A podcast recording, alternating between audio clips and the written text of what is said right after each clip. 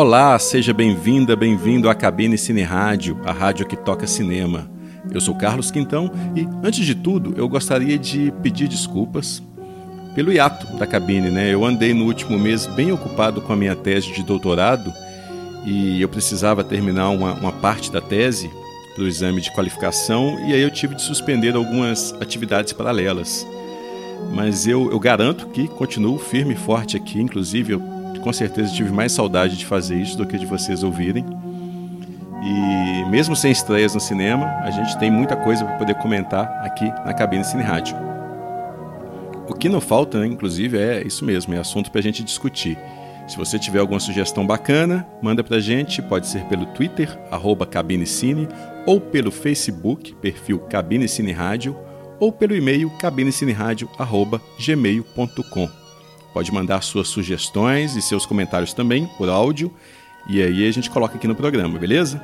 É só acessar o perfil da cabine lá no anchor.fm e gravar o seu áudio, é o perfil Carlos Quintão.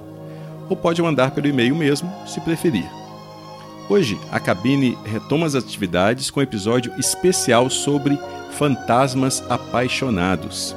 Então, se segura aí, que as coisas aqui já estão começando.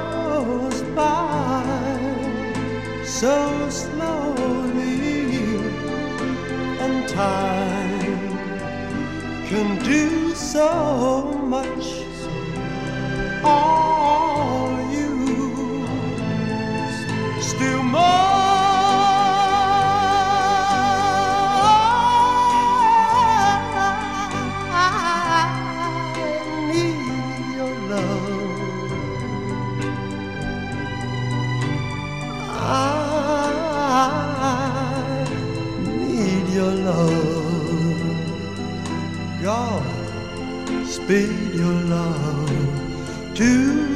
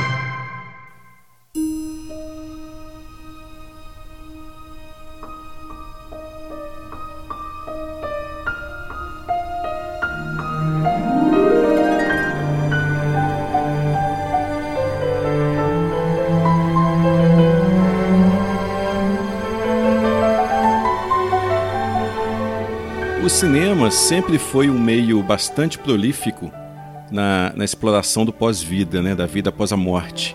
O cinema de horror, então, é o que mais se aproveitou do assunto, se aproveita até hoje, mas quase sempre para amedrontar, para causar medo, para causar repulsa.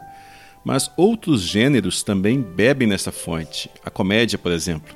O céu não pode esperar, um espírito baixou em mim, o diabo disse não, do Lubitsch. São exemplos de comédias que tratam das relações com o outro mundo. As possibilidades que este assunto permite são inúmeras, mas eu achei sempre bem curioso que vários filmes abordassem o tema como motivo romântico. E até meio mórbido, né? Por isso que eu acho interessante. Essa morbidez, claro, ela, ela vem lá da, da literatura de horror, da literatura gótica.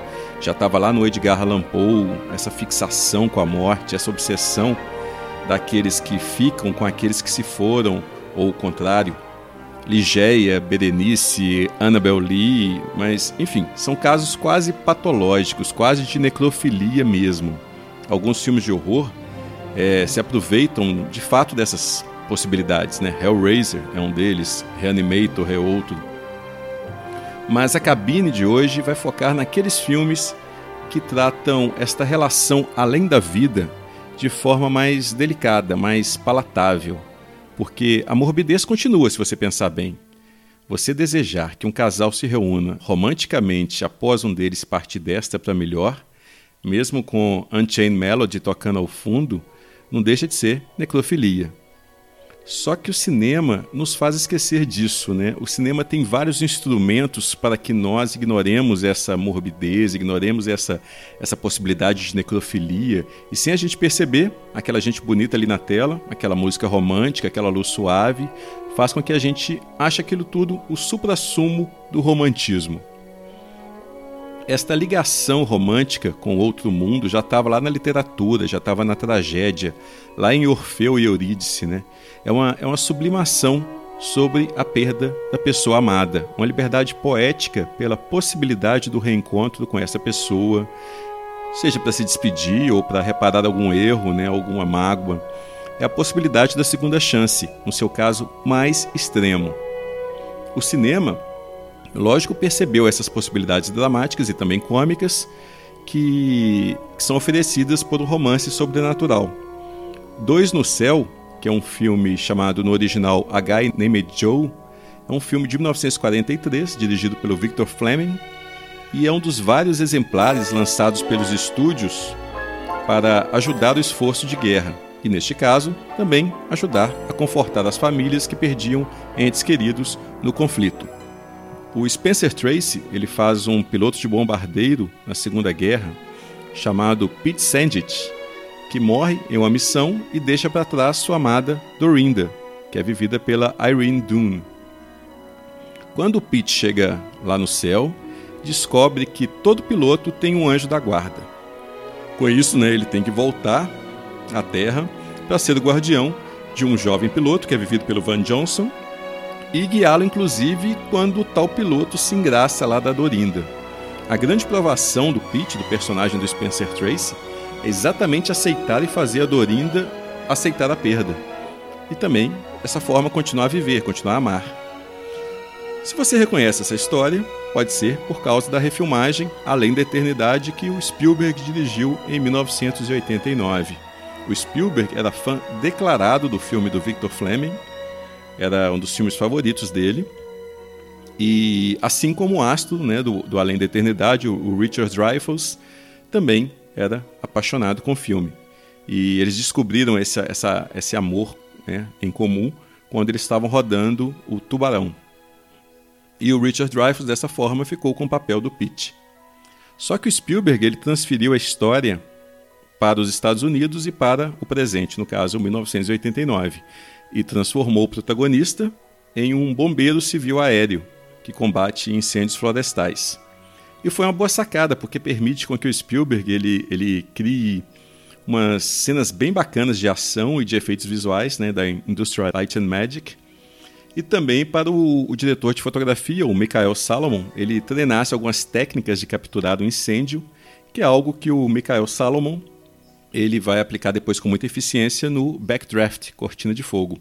Ele até chegou a concorrer ao Oscar pelos efeitos visuais de Backdraft.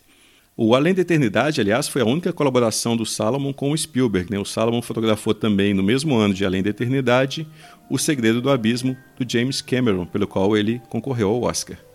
E depois de alguns anos, o Michael Salomon ele deixou de ser diretor de fotografia para virar diretor, principalmente de TV, e o primeiro longa dele como diretor, aliás, foi Viagem ao Grande Deserto, de 1993, que é produzido pela Amblin do Spielberg para a Disney e que tinha a Reese Witherspoon com 16, 17 anos de idade, uma interpretação muito boa, aliás, se não me falha a memória.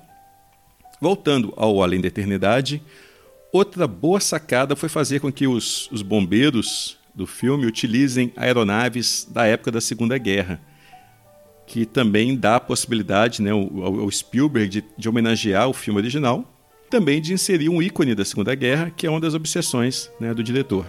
O pai do Spielberg mesmo foi da Força Aérea durante a Segunda Guerra, então explica por que ele tem essa obsessão tão grande com a força, com a, com a Segunda Guerra.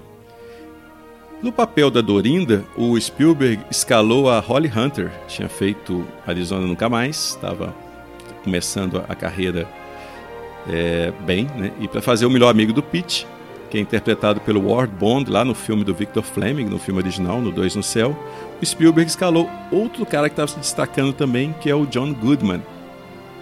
E para o papel do jovem piloto, que é instruído pelo, pelo Pete, pelo piloto falecido, o Spielberg optou pelo Brad Johnson, que na época ganhou algumas oportunidades de virar astro, mas acabou não emplacando.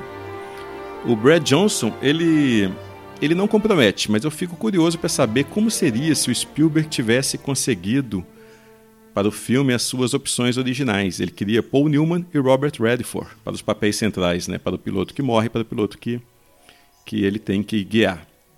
O problema é que ambos, ambos os atores, tanto Paul Newman quanto Robert Redford, queriam interpretar o Pete e não queriam interpretar o outro. Aí o Spielberg acabou abortando a ideia. Mas a grande sacada mesmo de casting para mim foi colocar Audrey Hepburn no papel de Deus ou de um emissário divino, né, que é algo que felizmente fica subentendido, não, não deixa claro, e que é responsável por é, fazer com que o Pete embarque nessa nova missão de ser um, um anjo da guarda. E foi o último papel da Audrey Hepburn no cinema. Então é uma bela homenagem que o Spielberg faz à atriz e com um papel bem digno, ainda que pequeno. Mas a verdade é que tanto Dois no Céu quanto Além da Eternidade, eles não são, não são grandes, filme, grandes filmes. Pelo contrário, eu acho que eles são bem problemáticos e nenhum dos dois funciona como deveria, nem como comédia e nem como drama romântico. O que é uma pena, já que é uma boa premissa, né? O Dois no Céu foi até indicado ao Oscar de roteiro original, que é coescrito pelo Dalton Trumbull, mas a direção, eu acho a direção do Victor Fleming pesada demais. Não tem aquela fluidez necessária nem para transitar entre os gêneros, não tem a desenvoltura de um Howard Hawks, por exemplo. Da mesma forma, a mão do Spielberg na refilmagem funciona melhor nas cenas de ação do que no melodrama, que é redundante, é forçado. Até mesmo o Richard Dreyfuss, que normalmente é um ator simpático, é caloroso, ele exagera um pouco lá na, nas tintas do personagem. O roteiro de Além da Eternidade até tenta resgatar a, a mesma sensação de camaradagem e as mesmas falas espirituosas né, dos filmes do Hawks, mas nem sempre convence, né, mesmo com atores do calibre de Holly Hunter e John Goodman no elenco. O filme também inaugurou a moda de inserir uma canção clássica como tema central para o romance dos personagens. A canção aqui em Além da Eternidade é Smoke Get in Your Eyes, com The Platters, que é esta que a gente ouve agora.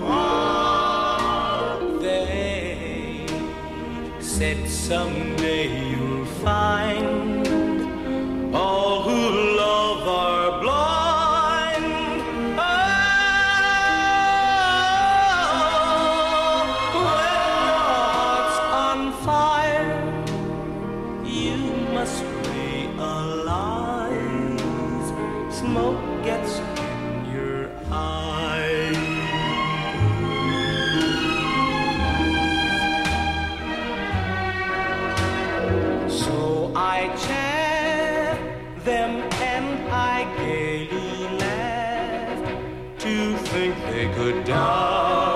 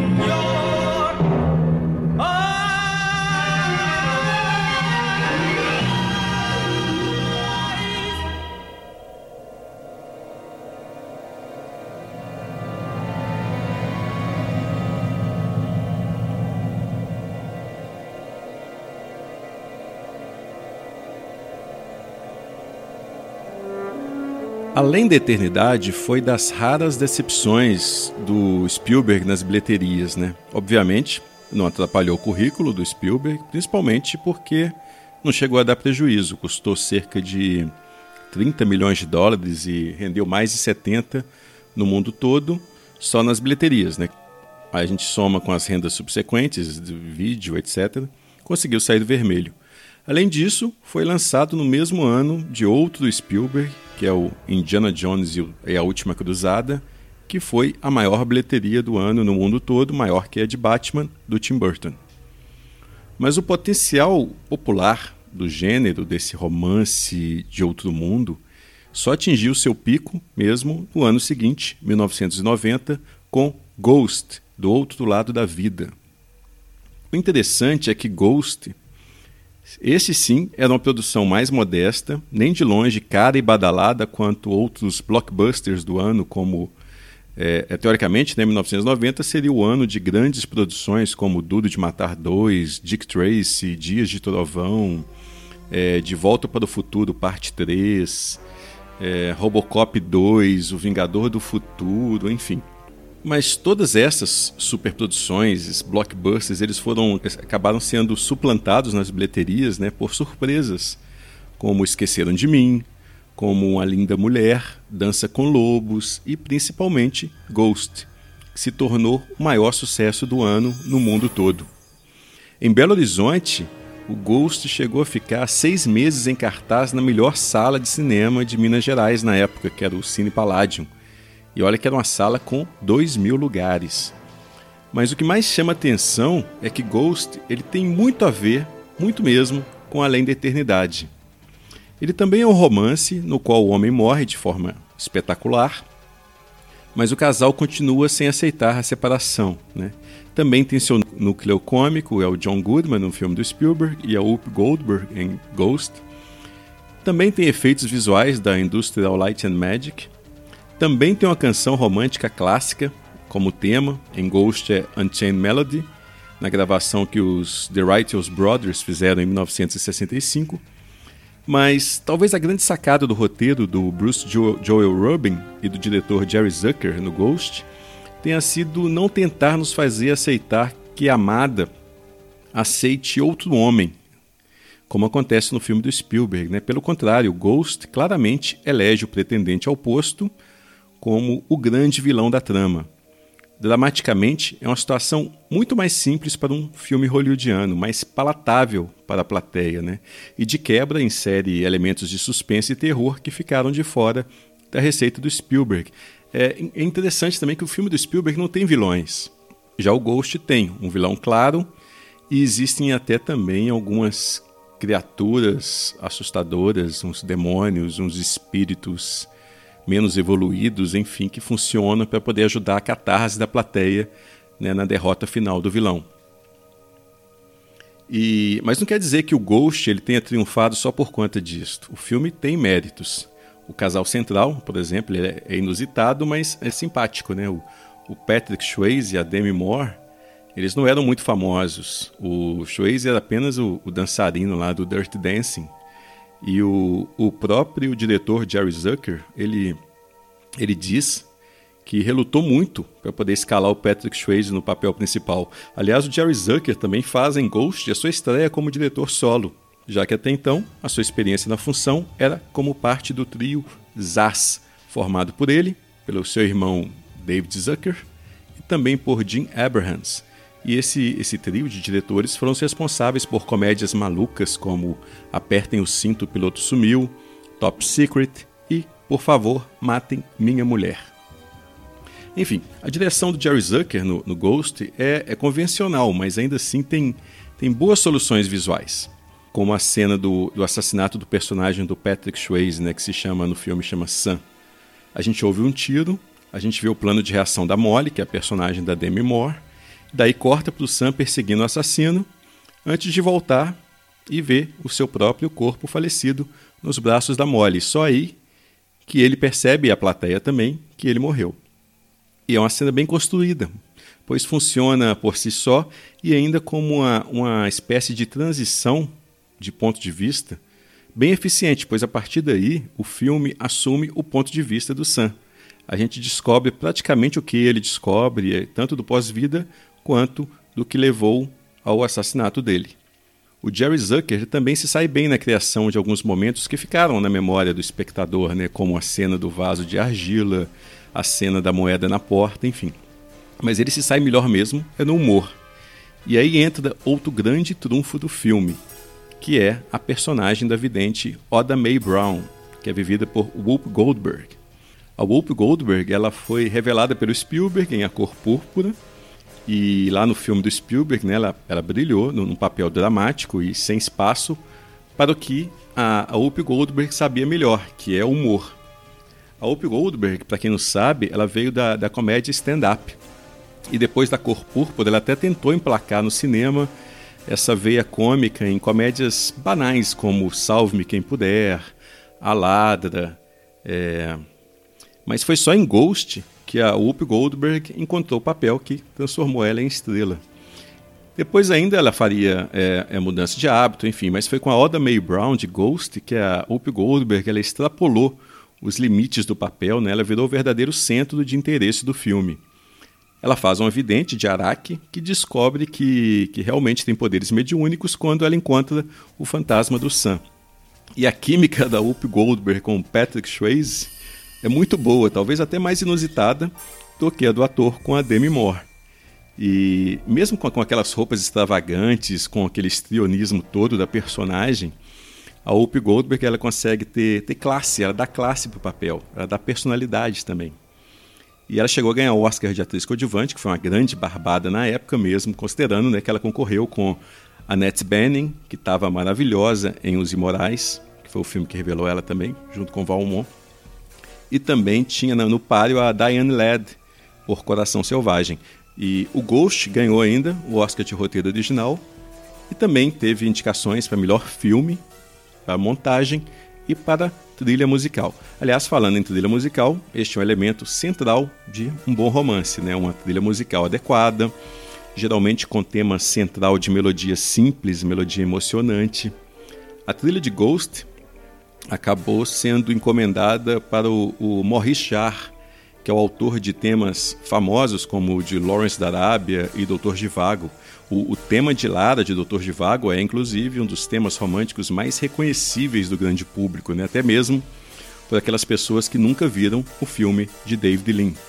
E nos anos 80, o Maurice Jarre estava numa fase de trilhas bem eletrônicas, como a que ele fez para A Testemunha.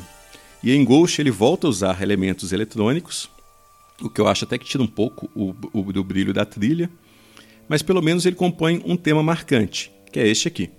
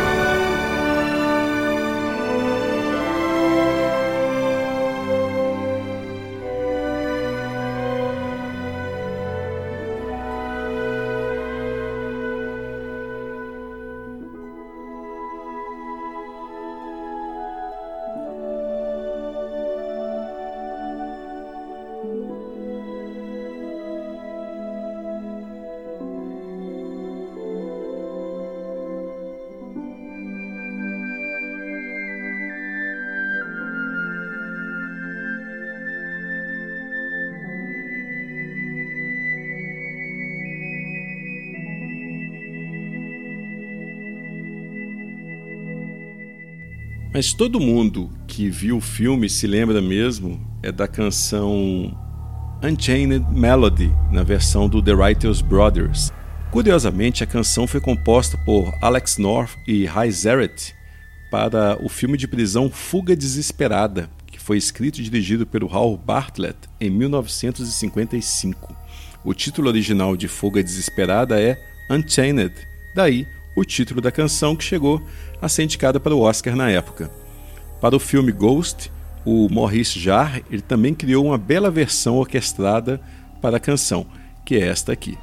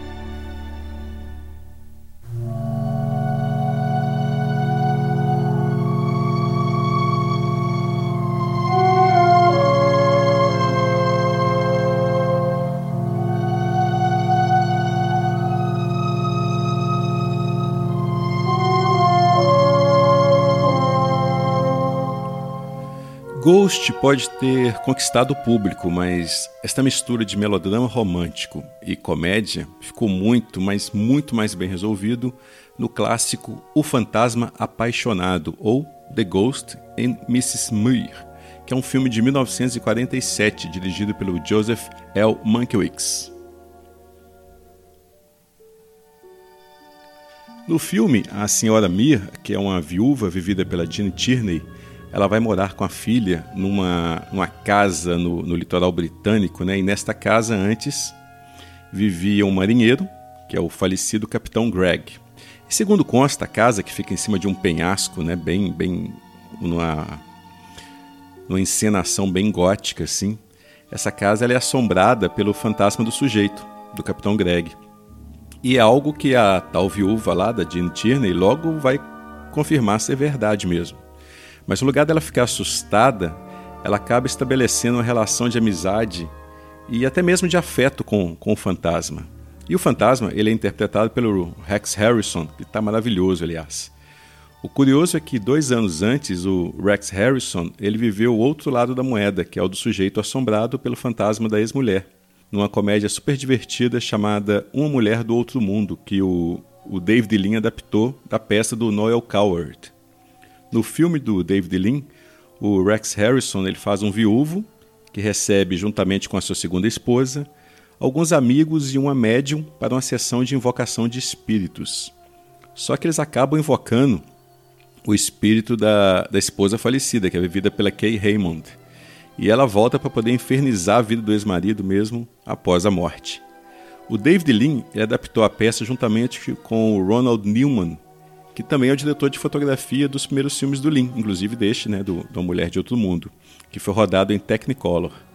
Mas naquele Technicolor bem britânico, né, de cores mais suaves do que a, a contraparte hollywoodiana. O Ronald Nim, que depois virou diretor também de filmes como A Primavera de uma Solteirona, O Destino de Poseidon, O Dossiê de Odessa.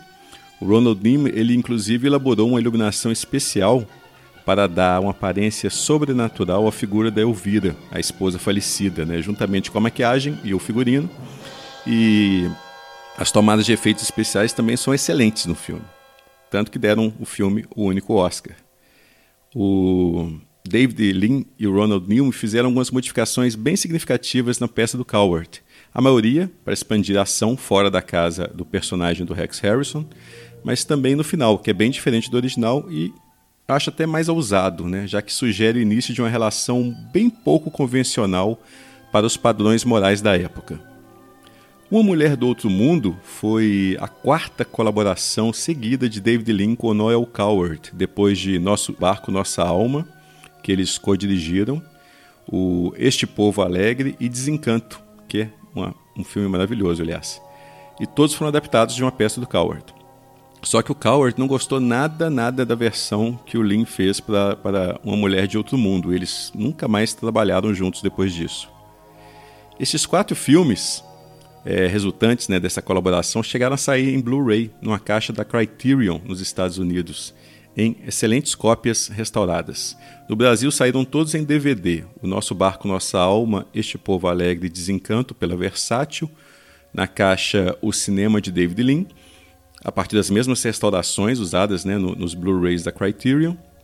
E Uma Mulher do Outro Mundo saiu num DVD de banca pela editora NBO, o que é uma pena, já que é uma ótima comédia, naquela tradição do humor britânico, que merecia uma sorte e uma edição melhor que esta. Mas eu gosto ainda mais de um, O Fantasma Apaixonado, porque o, o, o Joseph L. Mankiewicz ele acrescenta uma dose de melancolia ao humor que já é inerente nesse tipo de história. E muito dessa melancolia que se estabelece da relação entre a senhora Mir e o capitão Greg vem da, da compreensão que os atores e o diretor têm da dor resultante da impossibilidade da, da concretização da relação carnal. É quando surge então o terceiro vértice do triângulo, que é um escritor charmoso e muito vivo em todos os sentidos, né, que é interpretado pelo George Sanders. A dúvida entre o amor platônico pelo fantasma né, e a entrega a uma relação física com o escritor, é, essa dúvida que a, que a personagem da Jean Tierney tem, ela evidencia exatamente a importância que o sexo ganha na história, né? ainda que de forma velada, mas o que não deixa de ser uma ousadia em tempos de Código Reis. Outra evidência da, da visão progressista que tem no filme está na forma como ele, como ele aborda a condição feminina, né, que é presa nas, das convenções sociais da época. Quando a, a senhora Mir fica viúva, ela se vê obrigada a morar durante um ano com a sogra e a cunhada, né, manter um luto forçado durante todo esse período antes de poder se libertar e passar a controlar o seu destino. Mas de certa forma, ela só chega a controlar de verdade a sua vida na parte final, após a grande reviravolta do roteiro, que eu não vou dizer qual é. é mas tudo isso nos leva a uma conclusão que é de uma, uma beleza absurda e ao mesmo tempo profundamente triste, né? A Jeannie Tierney, ela era na época das grandes estrelas da Fox ela é uma atriz extremamente bonita e de feições marcantes, mas também tinha um talento muito, muito grande e que demorou um pouco para ser reconhecido, exatamente talvez pela beleza. A Tierney ela estreou no cinema em 1940 com A Volta de Frank James, do Fritz Lang, já como par romântico né, do protagonista, que é, que é interpretado pelo Henry Fonda. Depois ela fez ainda Caminho Áspero, do John Ford, e O Diabo Disse Não, do Lubitsch, Aí ela ganhou o papel que a deixou imortalizada, né, que é o papel título de Laura, que é aquele clássico no ar do Otto Preminger. O Danny Andrews, no filme do Laura, ele faz um detetive que ele está investigando o assassinato da Laura, que acontece antes do início do filme, né, que é o personagem da Jeannie Tierney, e ela acaba se ele acaba se apaixonando com a morta. Ou seja, de certa forma, o Laura tem a ver com o assunto que a gente está tratando aqui neste episódio, né, que é, uma, que é um, um vivo apaixonado com alguém que já morreu. A presença da Laura e da Jeanne Tierney no filme é constante, principalmente num quadro com o retrato pintado da personagem que fica assombrando o detetive o tempo todo. Mas a Jeanne Tierney mesmo, é, apesar dela até hoje ser reconhecida principalmente pelo papel da Laura, ela só vai ganhar respeito da crítica e também da academia com o filme Amar Foi Minha Ruína, que é um melodrama muito bacana que ela faz, onde ela faz uma socialite tão obcecada pelo marido que é capaz até dos atos mais extremos, né? A atuação da Jeanne Tierney no filme, ela foi até indicada ao Oscar, mostrou um lado neurótico da atriz, que seria muito bem aproveitado pelo Joseph L. Mankiewicz no, no filme que ele faria depois com ela, chamado O, o Solar de Dragonwyck, que é um drama gótico maravilhoso, que também tem um, um Vincent Price em estado de graça, antes dele virar astro de filme de terror, né? Já, mas já prenuncia aquela, aquela persona que ele vai que ele vai repetir nos filmes de horror que ele faria depois. Um ano depois do Solar de Dragonwyck, o Mankiewicz ele vai repetir a parceria com a Jeanne Tierney em O Fantasma Apaixonado, que é outro romance também que tem essas influências góticas, ainda que não tão pesadas quanto no, no Dragonwyck. E a Jeanne Tierney, ela tem a combinação certa de determinação, de inteligência, de inocência para a personagem da senhora Mir, né? Essa, que a, essa combinação que a personagem pedia. Da mesma forma, o Rex Harrison, que já era uma estrela dos palcos ingleses, e antes de ir para Hollywood fez uma série de filmes, né, antes de chamar a atenção de Hollywood, com, com, por conta do Gestapo, do Carol Reed, e Uma Mulher de Outro Mundo, e quando ele foi para Hollywood, ele fez Ana e o Rei do Sião, que transformou o Rex Harrison num, num astro internacional, né? E era uma, ele era um ator que era conhecido nos bastidores tanto pelo poder de sedução quanto pelo comportamento arrogante pra caramba, que ele ia manter até o final da vida, que só iria piorando com o tempo.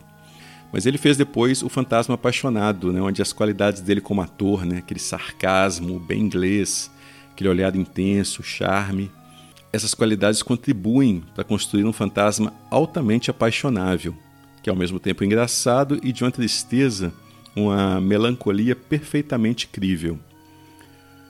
Aliás, a melancolia de O Fantasma Apaixonado é acentuada principalmente pela bela trilha musical de Bernard Herrmann, que é essa que a gente está ouvindo ao fundo aqui, desde o tema principal que, de certa forma, já antecipa o tema que o Herrmann vai compor para Um Corpo que Cai, não na melodia, mas no, no tom romântico, né, quase fatalista. E é com o tema de O Fantasma Apaixonado que a gente encerra as atividades aqui na cabine. Eu sou Carlos Quintão e até!